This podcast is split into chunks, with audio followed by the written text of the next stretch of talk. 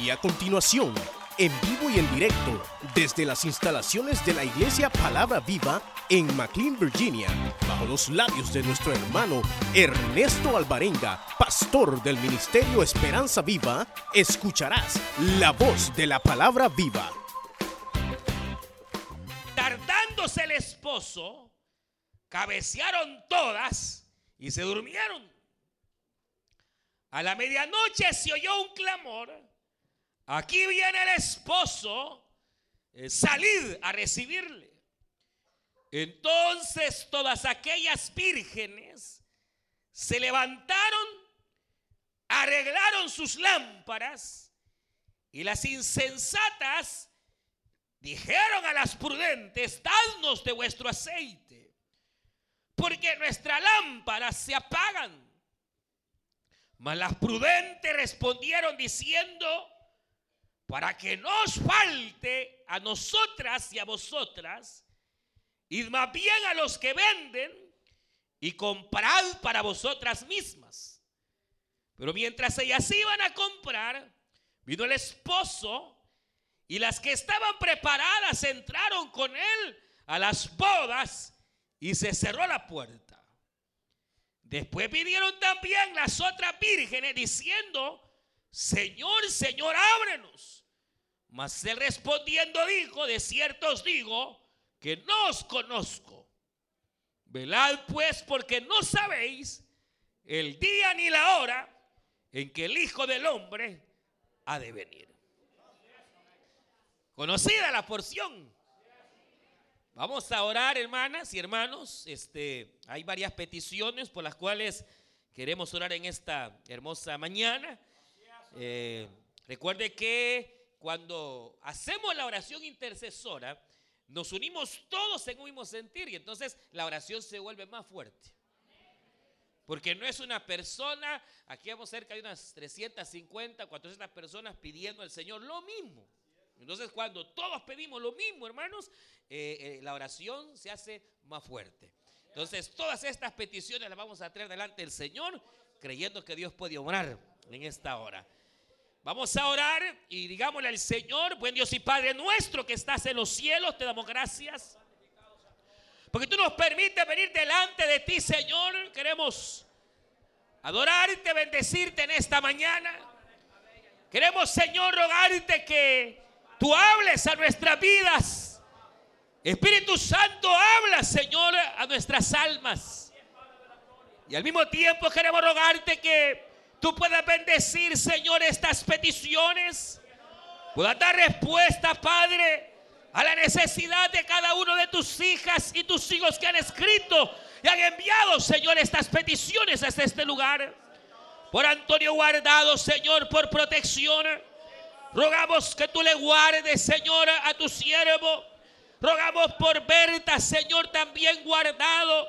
Ella pide por sanidad, Señor. Tú conoces su enfermedad, Padre amado. Sánale en el nombre de Jesús de Nazaret. Por Juan Martínez, Señor. Sana también, Señor, a este varón. Rogamos por la liberación de Porfirio, Señor. Glorifícate, oh Dios amado. Abre las puertas, Señor oh Dios, de esa cárcel, sea espiritual o física. Pero glorifícate, Dios bendito. Rogamos por José Chica, Señor, por esa respuesta que Él está pidiendo, Padre. Rogamos, Señor, que tú obres, oh, en la vida de Chema, Señor, por sanidad. Sánale en el nombre de Cristo. Rogamos por Juan Martínez, por David, por Brenda. Ahora, Señor, en el nombre de Jesús de Nazaret. Levante su mano hacia el altar, hermano, hermano. Levante su mano derecha hacia este lugar. Levante su mano derecha. Ahora, ahora. Y pidámosle al Señor obra, Padre, obra sanidad. Tú conoces cada persona, conoces cada aflicción, Señor. Por lo cual te rogamos que tú te glorifiques sanando, liberando y extendemos nuestras manos, Señor, hacia este altar. Bendice en el nombre de Jesús de Nazaret. Gracias. Y rogamos que nos hables en esta hora. En el nombre de Jesús de Nazaret. Sana, liberta. Salva, Señor, toca. En el nombre de Cristo Jesús de Nazaret. Gracias. Gracias, Padre. Gracias, Hijo. Gracias Espíritu Santo. Amén Señor. Y amén. Pueden tomar su asiento, hermanas y hermanos. Eh, quisiera esta, esta, esta mañana tomar esta, esta porción para eh, tocar y hablar sobre varios, varios aspectos. Eh, así que no, no voy a ser muy breve. Desde ya le digo. Porque, eh, por un lado, de hecho, la mayoría conocemos precisamente esta parábola, que es una de las más conocidas que nuestro Señor Jesucristo predicara. Y que Él la diserta, la predica, eh, relacionándose a aquellas señales que dio ante el final de los tiempos, el final del mundo, o incluso con respecto a su segunda venida.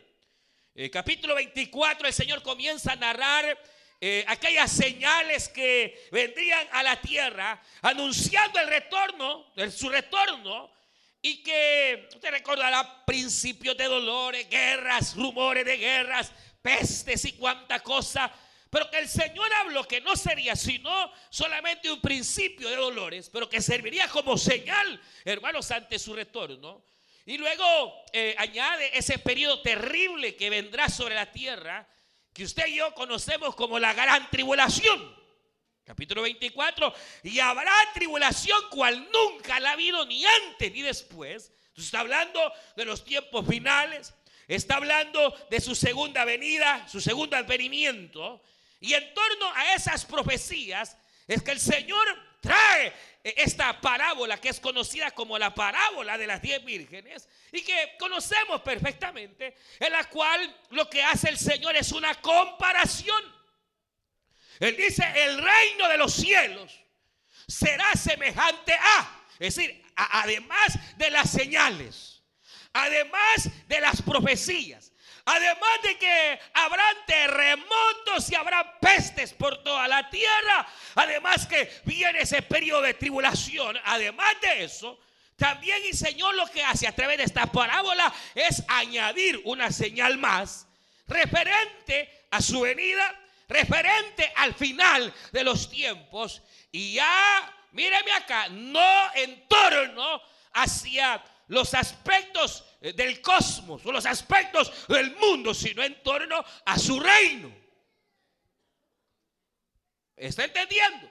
No está hablando de naciones del mundo, está hablando de su iglesia. O el Señor viene y dice, el reino de los cielos es semejante a. Y obviamente cuando está hablando del reino de los cielos, está hablando de algo que pertenece al cielo. Y lo único que puede decirse que pertenece al cielo aquí en la tierra es la iglesia. O su pueblo terrenal, Israel, puede ser Israel, puede ser la iglesia, pero la idea es que está trayendo esas señales hacia la vida, oiga bien, de la iglesia o de Israel. Pero la, idea del Señor es bastante, bastante clara. Él lo que hace es eh, una alegoría, una comparación de una fiesta cultural que tal vez para nosotros eh, no es tan fácil entenderla, pero para los judíos de aquella época era algo sencillo porque era una costumbre. Así como usted sabe que la gente acostumbra a casarse y que a veces no solo hacen una boda civil, sino que quieren una presentación y que de repente pues ahí hacen una, eh, que un cortejo y que el novio está por ahí y viene la novia. Eh, en aquellas épocas Hermanos, la, la celebración nupcial era un tanto diferente a lo que nosotros hoy conocemos. Ellos venían, las personas, eh, venía él y la muchacha con sus familiares, eh, los amigos se casaban, pero después del casamiento, después de la celebración en donde el rabino les casaba, la muchacha era llevada a su casa, porque en la casa de la muchacha se hacía la gran fiesta. Y entonces se iba la muchacha con eh, algunos de los familiares, los amigos y, aquellas personas allegadas. Y entonces resulta que la idea era hacer una celebración en la cual eh, la intención era esperar el novio. Es decir, se habían casado, pero no habían eh, eh, en ningún momento pactado ese matrimonio físicamente o no habían tenido relaciones conyugales. No, la idea era que ella se iba y entonces salirse a esa ceremonia venía el esposo. Ahora, la cuestión era que esta fiesta podía tardar horas, podía tardar un día, podía tardar hasta una semana. ¿Qué es lo que determinaba que llegara el novio? Y a veces el novio se tardaba. Entonces la idea era, no como hoy, que allá viene la muchacha de blanco, dice ella, pero la idea antes era así porque se supone que venía virgen. Hoy se gastan de blanco y hasta un montón de cipotillos ahí, hermano. Pero la idea era, aquí no, en las épocas pasadas, hermano, la idea era que se casaba de blanco porque iba virgen. Y entonces, ¿qué es lo que aquí se señala? ¿Qué es lo que aquí se ve? El hecho de que, hermano, se daba una importancia mayor no a la novia, sino al novio. usted sabe que hoy la celebración y viene de lado y toda la cosa, pero la cuestión es ella. Y todo viene la atracción hacia, hacia la hembra y el vestido y lo que sea. Y, y, el varón ahí está esperándola. Aquí es al revés, o era al revés. La atracción era la llegada del novio. Que el novio llegara a la casa para empezar la fiesta. Y ya después, pues, se iban a la luna de miel. O sea, el Señor hace obviamente la comparación, la alegoría, que el Señor obviamente iba a casarse y que Él se iría. Y su novia quedaría, hermanos, haciendo eh, ¿qué? alguna especie de celebración. Y entonces eh, resulta que también era costumbre que aquellas muchachas que eran vírgenes también y que acompañaban el cortejo de la novia, eh, acostumbraban a que si por alguna razón el novio tardaba y se hacía noche, ellas tenían que velar durante toda la noche porque nadie sabía a qué horas el novio iba a llegar, solo el novio sabía a qué hora se le metía la gana de llegar. Entonces las vírgenes tenían que durante la noche quedarse afuera de la casa, tener lámparas para poder alumbrar. Y era una especie de, rito, porque la idea era que cuando el novio se decía que ya venía, ellas hacían una fila con, las, con los candiles, con las lámparas, para que el novio pudiera pasar. No era la novia la que pasaba marchando, era el novio. Pasaba marchando en medio de las lámparas. Y entonces abrían la puerta y aquellas muchachas entraban para ser parte del cortejo. aquí lo que el Señor está hablando Hermanos, era eh, de estas vírgenes. O sea, e, el centro de la atención no es la novia. El centro de atención no es el novio, sino las acompañantes, a quienes se le llama las diez vírgenes. La Biblia señala que estas eran diez mujeres, diez muchachas, y que usted sabe, cinco eran prudentes y cinco eran insensatas.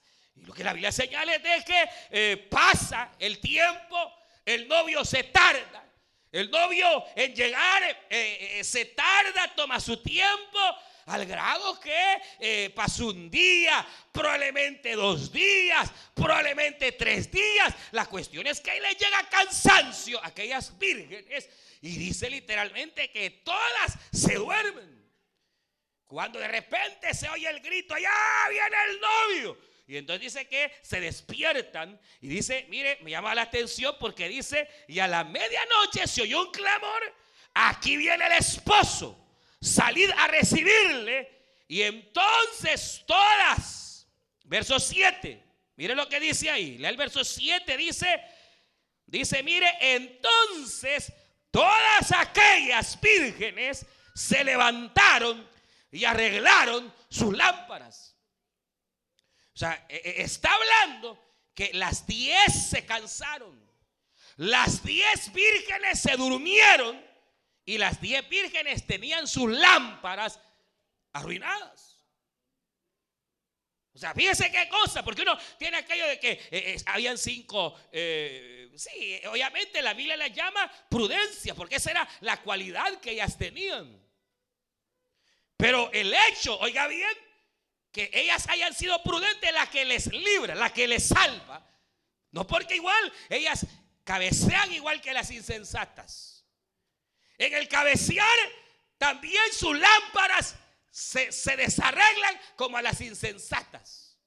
O sea, la misma situación que vivieron las insensatas, vivieron las prudentes. La diferencia es que estas eran, eran eso, eran, eran prudentes. Y dice la Biblia que se grita, allá viene el novio, empiezan todas a arreglar su lámpara. Y resulta que, eh, como todavía se haya tardado, las que tenían sus lámparas eh, con aceite, básicamente el aceite se había acabado ya. Y entonces dice inmediatamente, dicen ellas, las cinco insensatas, mira, el aceite se nos está acabando. Porque aquellas tenían, hermano, sus lámparas arregladas, pero además tenían otro, otro, otra, otra que dice ahí, mire, y las insensatas dijeron a las prudentes, dadnos de vuestro aceite, porque nuestras lámparas se apagan. Ahora, las prudentes tenían aparte de su lámpara, tenían otra vasija en la cual tenían aceite. Esa era la diferencia. Ve acá. La diferencia era que todas se duermen. A todas las lámparas casi se les apagan. Todas tienen que arreglar sus lámparas. La diferencia es que estas cinco, aparte de su lámpara, tenían otra vasija en la cual tenían aceite de reserva. Esa es la idea. Ahora, eh, eh, la cuestión obviamente, hermanos, es que las cinco insensatas, al ver que sus lamparitas se están apagando, le dicen a las prudentes, por favor, hermanas en Cristo, por favor, amadas hermanas, no nos desamparen. Miren que quedaremos fuera. Miren que las lámparas se apagan. Pero como ustedes son creyentes y son cristianas y tienen de reserva, dadnos más aceite del vuestro. Y ellos dijeron, no. No te damos aceite. No le damos. y no son cristianas, y no que hay que compartir, y no que no les damos. Si quieren aceite, vayan y cómprenlo ustedes. Mire, hermano, y yo sé, yo sé, ¿verdad? Pero, pero cuando yo leía esto, el Señor me llevaba al detalle que hay cosas, y ese es el tema esta, esta tarde, esta, esta mañana. Hay cosas en tu vida, en mi vida, que no son negociables. Hermano, es cierto que el Evangelio nos llama a compartir y nos llama a darle al que no tiene, pero hay cosas que no son negociables. No se puede negociar. Hay cosas que no se pueden negociar. Porque el ponerlas en negocio, el ponerlas en trance, nos puede evitar la entrada al reino. O sea, uno puede ver y decir, pero qué, qué malas, qué egoístas. Ella dice, no podemos darles, porque si les damos y el novio se tardara un poquito más, se quedan ustedes sin aceite y a nosotras también nos lleva el diablo. Entonces, para que no nos falte a nosotras. Uy, qué egoísta. No, hermano. Es que hay cosas que usted como hija de Dios, hijo de Dios, no puede negociar. No puede compartir. Porque son cosas que Dios le ha dado a usted. Y si alguien las quiere, que vaya y compre también que vaya, hermano, y que también vea de qué manera. Por ejemplo, hay varias, hermano, hay varias cosas que en nuestra vida no son negociables y usted no las puede cambiar. Yo encuentro varias. Eh, aquí, obviamente, eh, el aceite, pero, pero ¿cuál es la actitud? La prudencia. O sea, la idea es que estas, hermanos, fueron prudentes porque tenían de reserva. Y usted sabe que eso a, nosotros no nos cuadra mucho, hermano. Nuestra cultura hispana. No es, una cultura que va a buscar, ve acá, tener de reserva. Cheque que le viene y poloncón, hermano. Gastamos más de la cuenta. Nos metemos en líos que ni nos alcanza, pero por fe dice. Mira, le dice la mujer, pero es que ese carro no lo vamos a pagar, vamos a poder pagar. Por fe dice. ¿Cuál? Ahí quiere aplicar la fe. Después ahí anda que no haya ni cómo hacer para pagarlo. Hermano, la prudencia, ¿qué es prudencia? ¿Qué es la prudencia? La prudencia es la cualidad, es la virtud de vivir equilibradamente. De saber cuando usted se tiene que callar la boquita. Y yo tengo que callarme y saber cuándo sí puedo hablar. Lo contrario al prudente es el ebrio. Usted sabe que con el ebrio no se metió uno, está bolo, está bonoche, se no atina, habla más de lo demás. Ahí anda que cree que va para, para la derecha y es a la izquierda que va, porque es un ebrio. El prudente lo contrario es el sobrio, es el equilibrado, es aquel que piensa antes de actuar, es aquel que mide las consecuencias de sus actos. Ellas dijeron, no te damos, porque si te damos, probablemente todas nos quedemos sin aceite.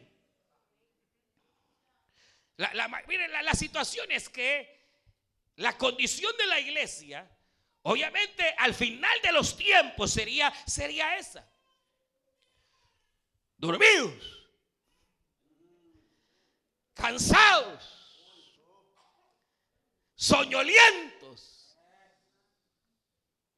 El diablo ahí arrullándolo. Que arrurú mi niño. Cabeza de ayote. Y allá está el enemigo, mi niñito, arrurú, mi niñita.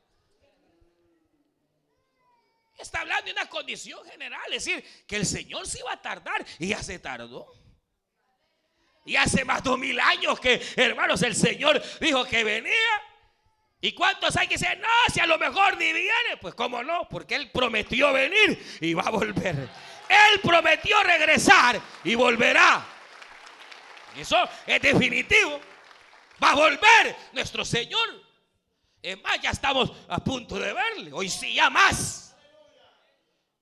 Pero la cuestión es que la iglesia, hermano, sería una iglesia en la cual entraría somnolencia, entraría cansancio.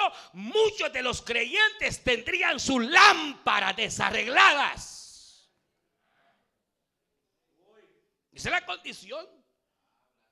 Y la lámpara es la vida. ¿Cómo está su lámpara? ¿Cómo está su lamparita? Ah, pregúntele al que tiene al lado, hermano, ¿cómo está su lámpara? Pregúntele, pregúntele cómo está, pregúntele cómo está su lámpara. Pregúntele.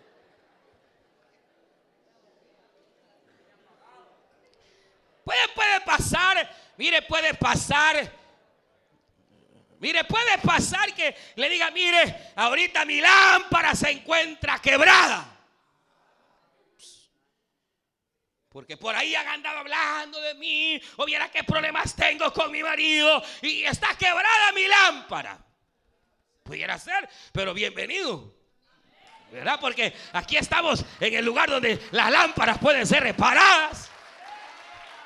Puede ser que usted diga, eh, no, mi lámpara está manchada. Pues Puede ser que se quiebre. Puede ser que se manche la lámpara.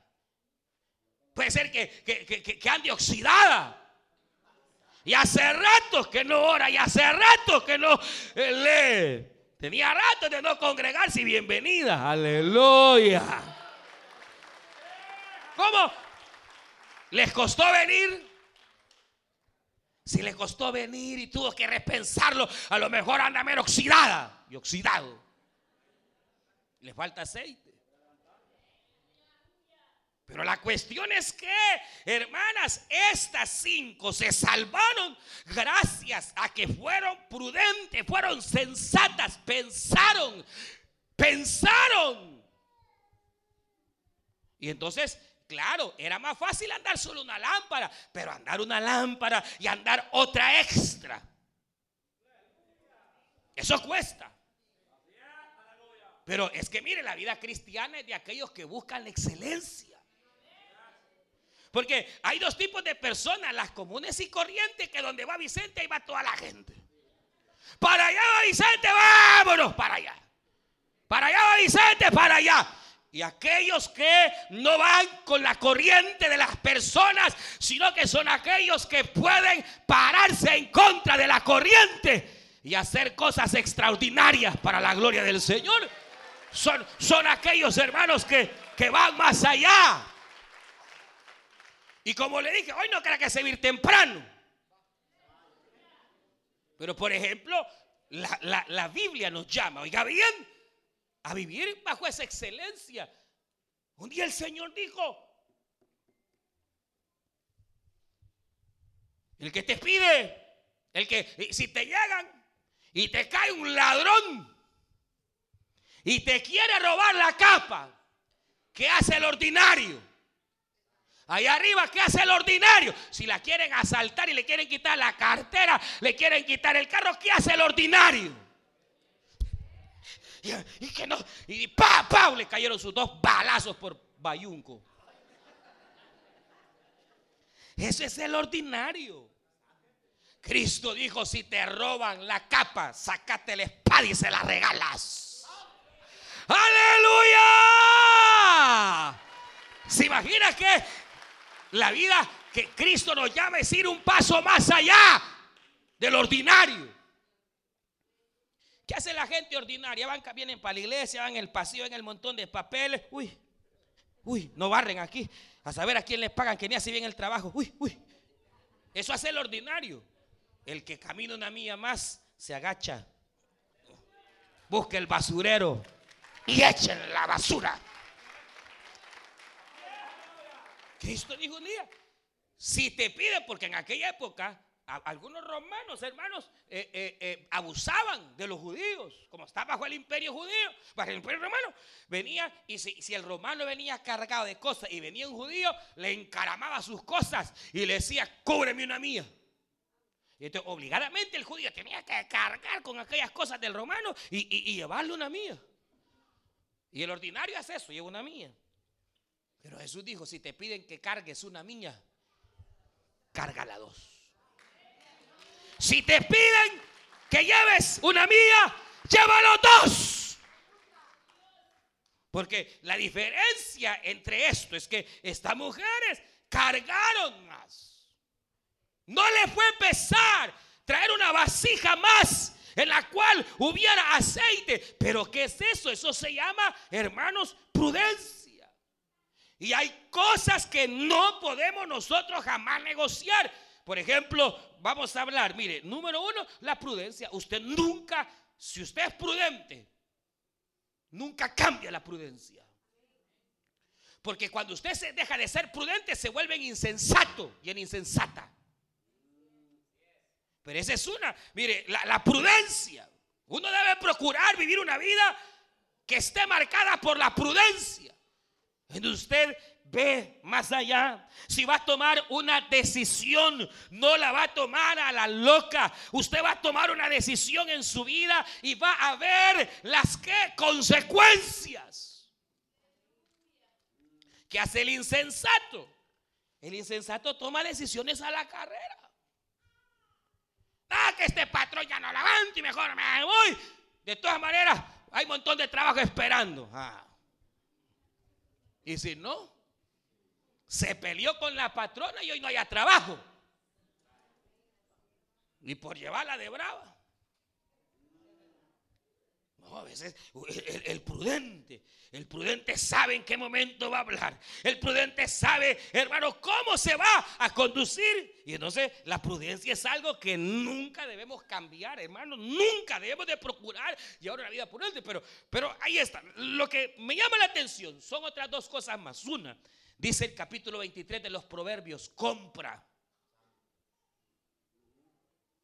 Compra la verdad y no la vendas. Mire, hermanos, nosotros tenemos que aprender, aunque nos cueste, abrazar la verdad. y no venderla. Pero a veces habemos quienes facilito vendemos la verdad.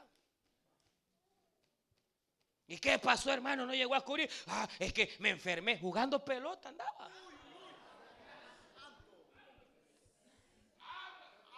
Qué terrible.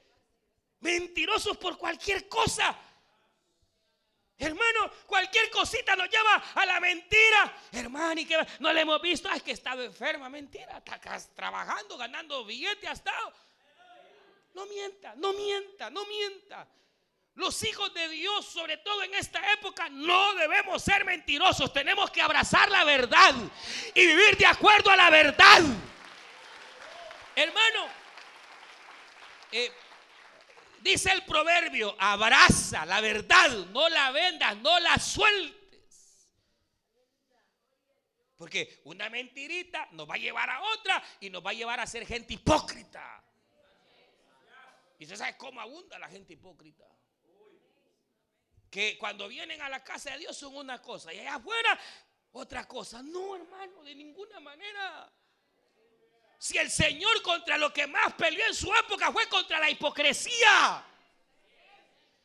Porque lo andaban siguiendo, pero porque le daba de hartar. O lo seguían para juzgarle, para criticarle. Como aquel Simón que invita al Señor, hermanos. Y lo invita a su casa, pero lo invita para criticarlo. Como, cuando a veces agarramos una conducta de solo crítica y crítica y critica el diaconado, critica esto, critica lo otro. Tranquilo. No es a eso que hemos sido llamados. Hemos sido llamados, hermano, en primer lugar, a abrazar la verdad y a no venderla. Es más, usted sabe, cuando hablamos de verdad, hablamos de todo lo que es verdadero. Eh, Pablo dice estas palabras. Todo lo que es honesto, todo lo que es verdadero, todo lo que tiene buen nombre, en esto pensad. Así que desde aquí tiene que venir el abrazar la verdad para no vivir en, mentiras, en falsedades. Y aunque a veces, hermanos, decir la verdad nos va a llevar a vergüenza, enfrentemos la vergüenza que haya que llevar. Pero cada vez que usted o yo nos prestamos a una mentira, estamos quebrantando y estamos vendiendo la verdad. Y la verdad no se debe jamás de negociar. Mire, quizás pocas cosas son tan feas que cuando uno lo han señalado ya de mentiroso. Y la gente dice, eh, es que el fulano muy mentiroso, dice. Ah, usted era la fulana, muy mentirosa. No, hay nada peor cuando una hija se ha, perdido la confianza de sus padres. Ya no saben si lo que está diciendo es verdad o no.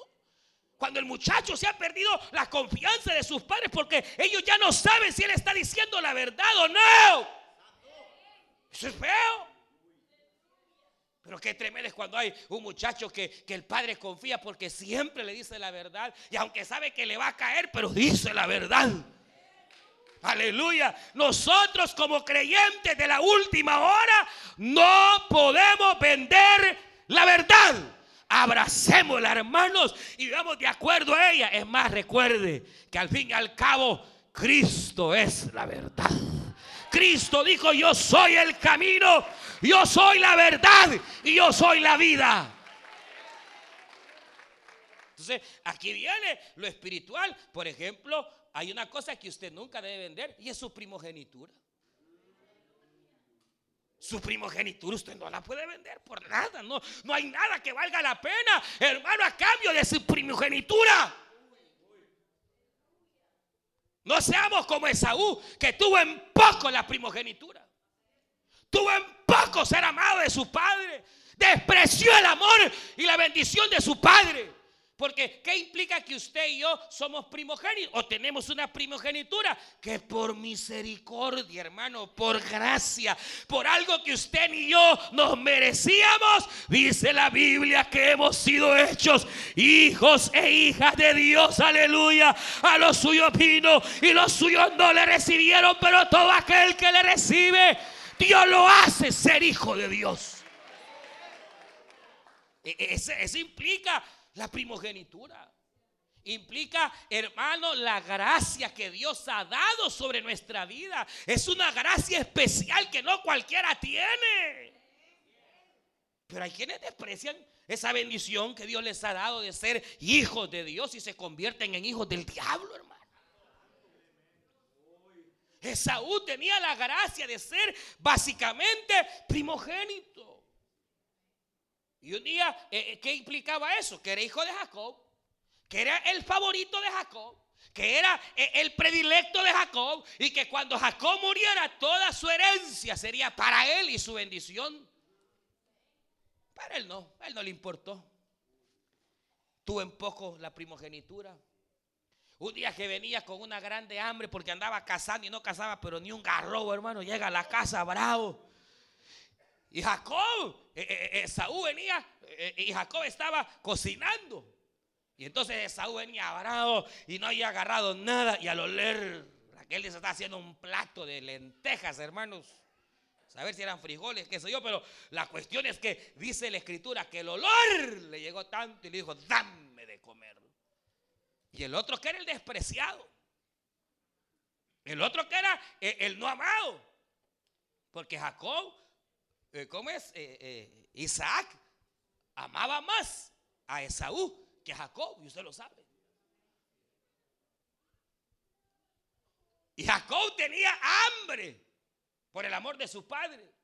Tenía hambre por la bendición de su padre. Porque él veía, vivía y veía la preferencia que su padre tenía. Y entonces dice la Biblia que cuando Esaú llegó y le pidió, Jacob le dice, te doy lo que quieras, pero dame tu primogenitura. Ya que ¿para qué la quiero? Dijo. Si de todas maneras me voy a morir un día, si querés tomarla, agarrarla y entonces vino Jacob, le da el plato de lentejas y por un plato de lentejas, hermano, un plato de frijoles, aquel menospreció el hecho de ser el primero, el primogénito, la bendición del Padre. Y aunque pasaron los años y ese vivía arrepentido, dice que lloró amargamente y se arrepintió pero nada pudo hacer porque ahora el primogénito era Jacob y el bendecido era Jacob. Y al morir Isaac, la bendición, hermano, sería de Jacob. ¿Por qué? Porque aquel cambió su primogenitura. El derecho de ser hijo de Dios, el gran, eh, la gran bendición de ser parte del evangelio, de ser cristiano, hermano. Si algunos penas les da decir que son evangélicos ya vendió su primogenitura. Ay, es que si le cuento a mi mamá a saber, ya la vendió. Cristo dijo estas palabras, aquel que me niegue delante de los hombres, yo también le negaré. Pero aquel que me confiesa delante de los hombres, yo también confesaré su nombre delante del Padre.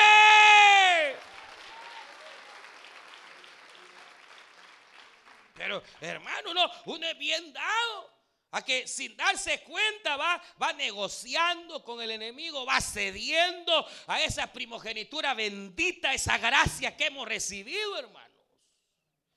Y esa, y esa gracia, no se, lastimosamente, esa gracia bendita no se puede compartir.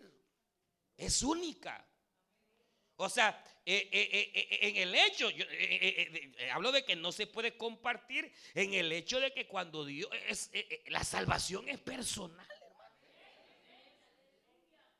Como hay padres que no quisieran que sus hijos fueran salvos, pero no. Va, pero porque y hay promesa, porque pero, pero la cuestión es de que, hermano, la primogenitura, el derecho de ser hijo de Dios que no lo ganamos por nuestra fuerza. El Señor nos lo dio por gracia y misericordia. Hermano, pero debemos apreciar, por eso Pablo dice, ¿cómo descuidaremos una salvación tan grande? Una salud tan grande no se puede desperdiciar, no se puede negociar. Y no era un derecho que teníamos, ese derecho era para Israel. Pero como ellos despreciaron, hermano y creían ser hijos de Dios cuando ya habían vendido su primogenitura. Y entonces un día eh, delante de Cristo, ellos mismos hablan y le dicen al Señor, tú sabes que nuestro Padre, eh, ¿cuál Padre le dijo el Señor? ¿Cuál Padre? No, pues si tenemos la primogenitura, somos hijos de Abraham, hijos del diablo, le dijo el Señor. Y hace rato vendieron su primogenitura. No, no, no, no, si somos hijos de Abraham, si fueseis hijos de Abraham, las obras de Abraham haríais. Pero vuestras obras no son obras de Abraham ni obras del Padre. ¿Cuáles son nuestros frutos? ¿Ah? ¿Cuáles son nuestros frutos? Celos, envidias. ¿Cuáles son nuestros frutos? Rencores. Dice que es primogénita de Dios. No se habla con la hermana. Cuando viene hermana por ahí, hasta, le va para, para no hablarle. No se ha dado cuenta que está vendiendo su primogenitura, hermano. No sabemos que con esas actitudes estamos vendiendo aquello tan preciado y ese derecho tan maravilloso que Dios nos ha dado. ¿Cuáles son tus obras?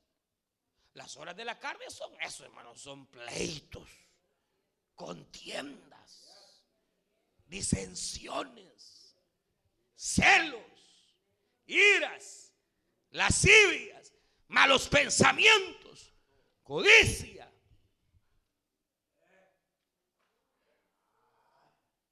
¿Y cuáles son las obras del Espíritu?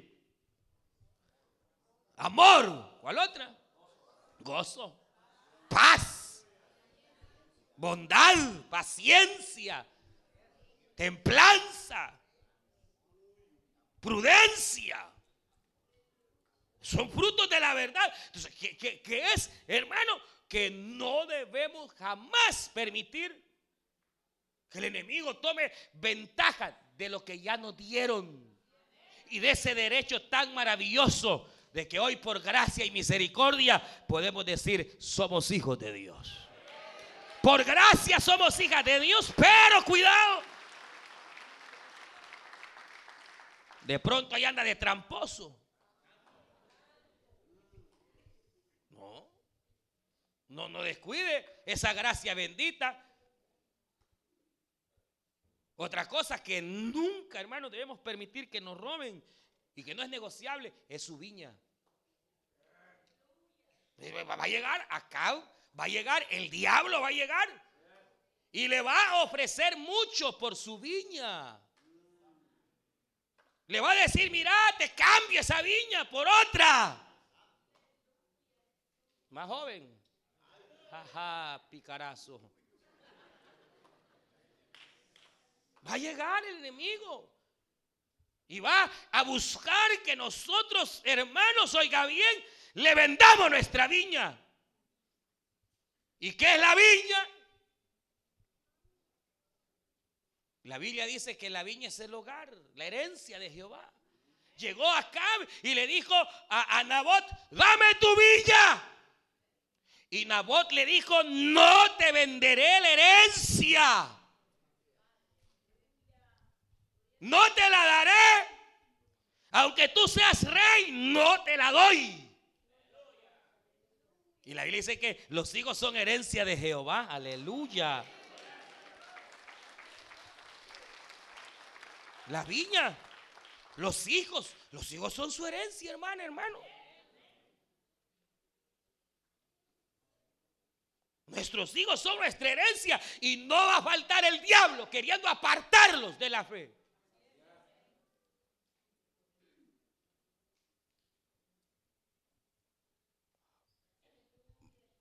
Y mire, mire, eh, a veces el diablo es tan tremendo, hermano, que nosotros sin darnos cuenta, sin filtra, y nos va ganando ventaja sobre nuestros hijos, nos va ganando ventaja sobre el esposo, va ganando ventaja sobre la mujer, va ganando ventaja y de repente cuando sentimos, hermanos, se echó a perder.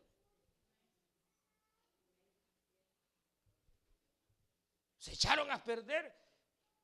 ¿Y cómo podemos nosotros cuidar? Bueno, primero, mire, eh, hay una situación que en nuestra vida debemos tener bien clara, hermano. ¿Cuántos son padres? Son, son padres. ¿Sabe por qué a veces perdemos la viña? Porque no le damos el valor.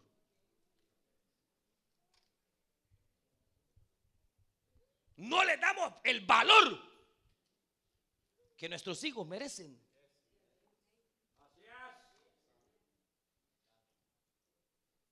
No le damos el valor que a veces ellos merecen, hermanos. Mire, si, si, si, ¿se acuerdan de aquella, de aquella, de aquella historia terrible que el Señor contó de aquel rico que tenía de todo y que, hermanos, a la puerta de su casa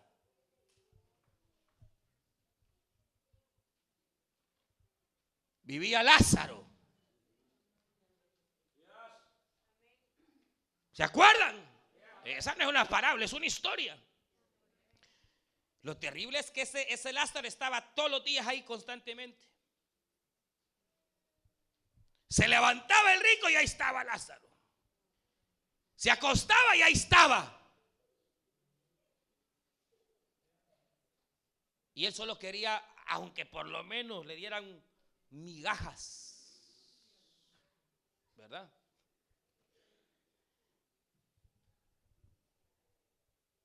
Y usted no se, da cuenta, pero lo que estaba haciendo era Dios probándolo a él, probando al rico. Y mire, perdone, pero a veces hay padres que parecemos ricos, o el rico de la historia, y hay hijos que parecen ese mendigo, hermano.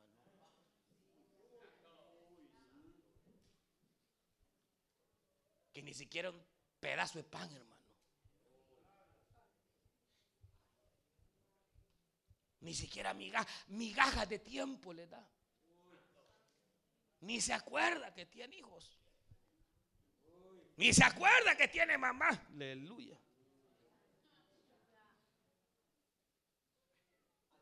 Hermano, tenemos que aprender a darle valor y que nuestros hijos sientan que valen para nosotros. Probablemente eso no lo vivió usted. Porque tal vez nuestra, nuestra, nuestra generación que señó o la generación que nos antecedió.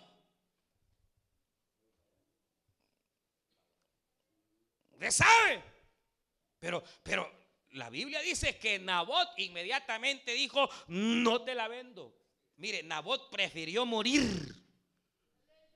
a no vender su viña, hermano. Hermano, hermano, tenemos una lucha y esa lucha no se ha acabado. Mientras usted sea padre y mientras usted sea madre, recuerde que dice la Biblia, oiga esto, bendita sea la misericordia del Señor. No hay justo desamparado, ni sus hijos que mendiguen pan. Usted ora, interceda por sus hijos. Si se han ido y se han apartado, la Biblia dice, cree en el Señor Jesucristo y será salvo tú y toda tu casa. Y usted no baje la guardia. Siga creyendo, siga pidiendo.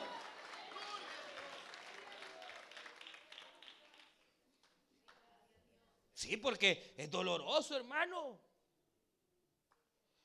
¿A cuánto ministro, a cuánto pastor, a cuánto servidor de Dios por ocuparse tanto en las tareas de la obra, el diablo le robó su viña. Y yo me pongo a pensar qué duro ha de ser tener que pararse en un púlpito teniendo un hijo drogadicto, hermano.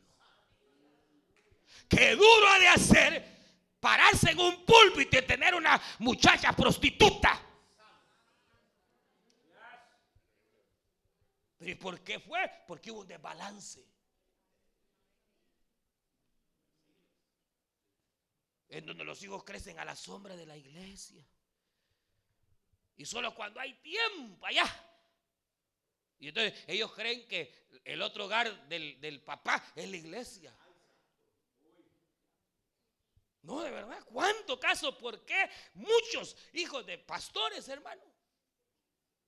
Cuando ya llegan a grandes, no quieren saber del evangelio. Porque ese evangelio le robó a un padre, le robó a una madre.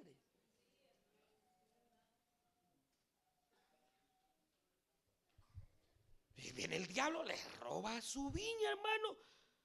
Y mire, no, la viña no es negociable. Porque son su herencia, son sus hijos. Entonces tenemos que eh, ser equilibrados, hermanos. E, en el sentido de saber dedicar el tiempo a una cosa, el tiempo a la otra, pero invirtamos, hermanos. Yo no, yo no creo que usted quiera que sus hijos se pierdan. ¿Verdad que no? ¿Verdad que no? A veces, hermanos, uno se, dedica tanto al trabajo, se dedica tanto a otras cosas, hermanos. Y qué bueno fuera la obra, pero a ver, ni la obra. O sea, que Dios tenga misericordia y Dios nos ayude. Pero la viña no se vende. No es negociable. Y si el enemigo ha querido entrar, repréndalo en el nombre de Jesús. Y nunca se olvide que hay promesa, hermano. Hay promesa. Hay promesa. Hay promesa. Hay promesa. Hay que enseñarles el temor a Dios. Hay que enseñarles la verdad de Dios. Hay que tratar de dedicarles eh, eh, el tiempo necesario. Y si están allá en, su país, hable con ellos. Que nunca, nunca rompe el vínculo con ellos. Nunca. Aunque usted esté aquí, usted puede mantener un vínculo diario con ellos. Son sus hijos y la necesitan, lo necesitan a usted. ¿Por qué El Salvador está como está, hermanos?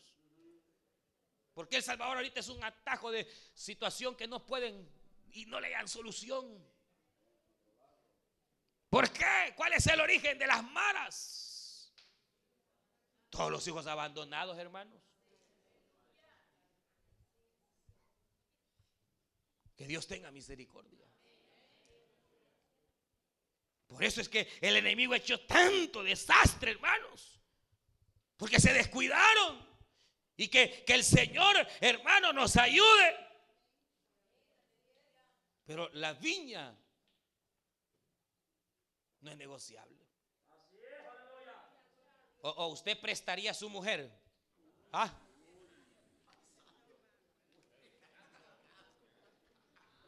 No, es su esposa.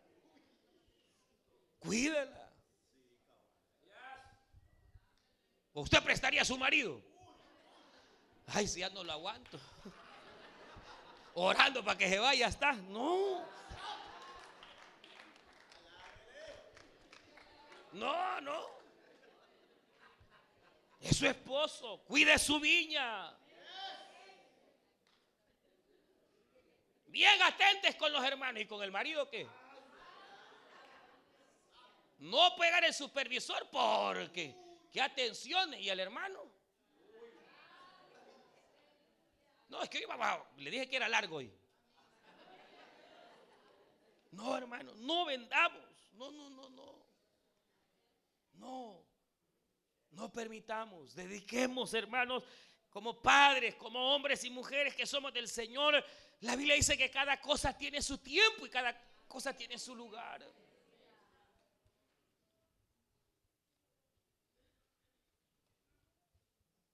Nabot dijo no. Y no es no. Pero vamos al otro detalle. La verdad no la podemos jamás vender. Nunca vendamos la prudencia, hermanos. Nuestra primogenitura, retengámosla hasta el final. Usted es hija de Dios, usted es hijo de Dios, no se deje engañar. No cambie la gloria de Dios por nada. Y no venda su aceite. Y aquí viene la otra parte del mensaje. Esta es la primera parte. Mire, ¿qué significa que aquellas se durmieron, eh, ahí cabecearon, pero que tenían otro recipiente en el cual había aceite? ¿Qué representa eh, el container? ¿Qué representa esa vasija al lado de aquellas prudentes? Usted sabe qué es el aceite.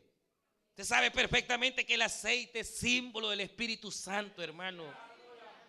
Hay dos clases de creyentes, aquellos que ignoran al Espíritu Santo y viven sin Espíritu Santo y aquellos que han abrazado al Espíritu Santo y aunque a veces el camino se pone cuesta arriba y aunque a veces no hay fuerza, pero con ellos está la unción del Espíritu Santo.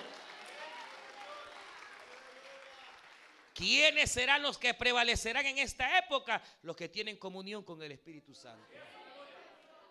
Los que hablan con el Espíritu Santo. Los que tienen comunión con el Señor. Pero todo aquel que ha, vendido su comunión. Y hoy en lugar de tener su comunión con el Señor ya no puede. Porque hay otras cosas que le roban su comunión con el Señor. ¿Qué será de ellos? Porque los que han de prevalecer son aquellos que tienen a su lado al Paracleto, que es el Espíritu Santo. Cristo dijo, yo me voy, pero no los dejo solos. Y aquí el Espíritu Santo, Él los va a guiar a toda verdad. Los va a guiar hacia toda rectitud, los va a guiar el Espíritu. Pero ¿qué es tener comunión con el Espíritu? Es tener, hermanos, comunión con el Espíritu, es poder hablar con el Espíritu, es poder tener intimidad con el Espíritu. Pero muchos cristianos no tienen esa comunión con el Espíritu. Y la idea es que salimos de aquí, pero el Espíritu va con nosotros, hermanos. Vamos donde vayamos, ahí está el Señor con nosotros. Ahí eh, esa comunión debe de ser retenida. Usted va al trabajo, pero ahí va el Señor con usted. Usted va manejando, va conduciendo, pero esa comunión ahí va. A veces uno se equivoca y cree que solo es el momento, el culto de oración. Y es como que eh, eh, el viernes hay culto de oración. Venga, hermano, ¿quién Conecta, aquí estoy, Señor.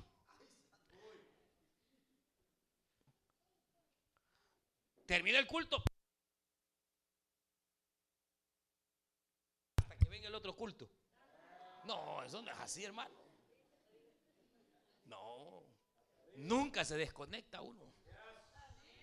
Donde ande, ahí está. Donde camine, ahí va. Porque va bajo la comunión, bajo la gracia del Espíritu Santo, hermano. Baile, alaba.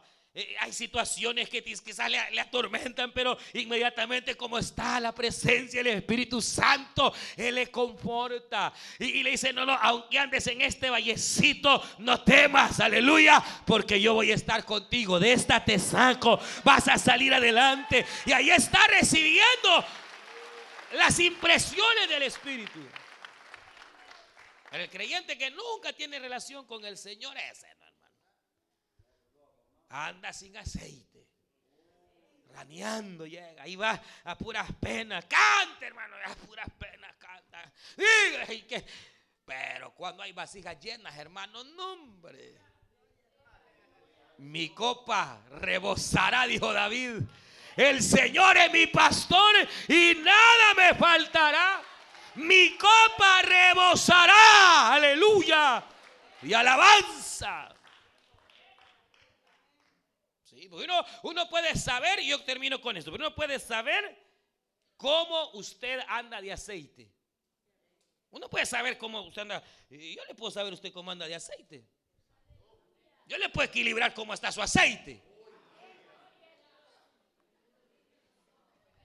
Y, no creas que, que, me voy a ir por la cara. El corazón es engañoso. La cara, yo puedo ver la apariencia. No es por la carita que ande o el uniforme que ande. Hay un termómetro que mide cómo anda su aceite. Y es su boca. Es su boca. Es su boca. Porque de lo que hay en el corazón se habla la boca. Y usted que quiere andar apantallando si solo habla tonteras. Sin aceite. No puede salir su boca sin estar criticando a los demás, está sin aceite. Solo criticando a la mujer, solo criticando al marido, solo criticando a la iglesia viva. Tacos al pastor en la mañana, en la tarde y en la noche. Se quedó sin aceite. Solo hablando puras negatividades.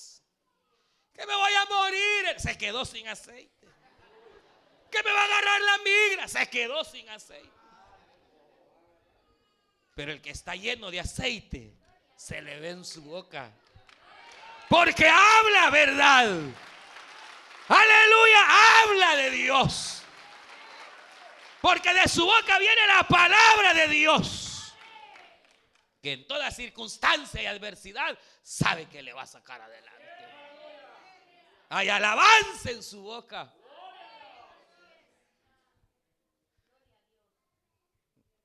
Dime qué hablas y te diré qué tipo de aceite tiene.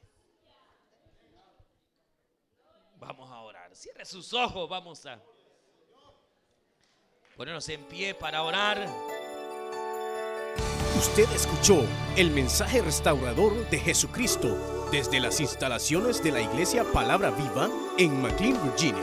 Si este mensaje ha sido de bendición para su vida y necesita oración, contáctenos al teléfono 571-633-0469. 571-633-0469. Que Dios le bendiga.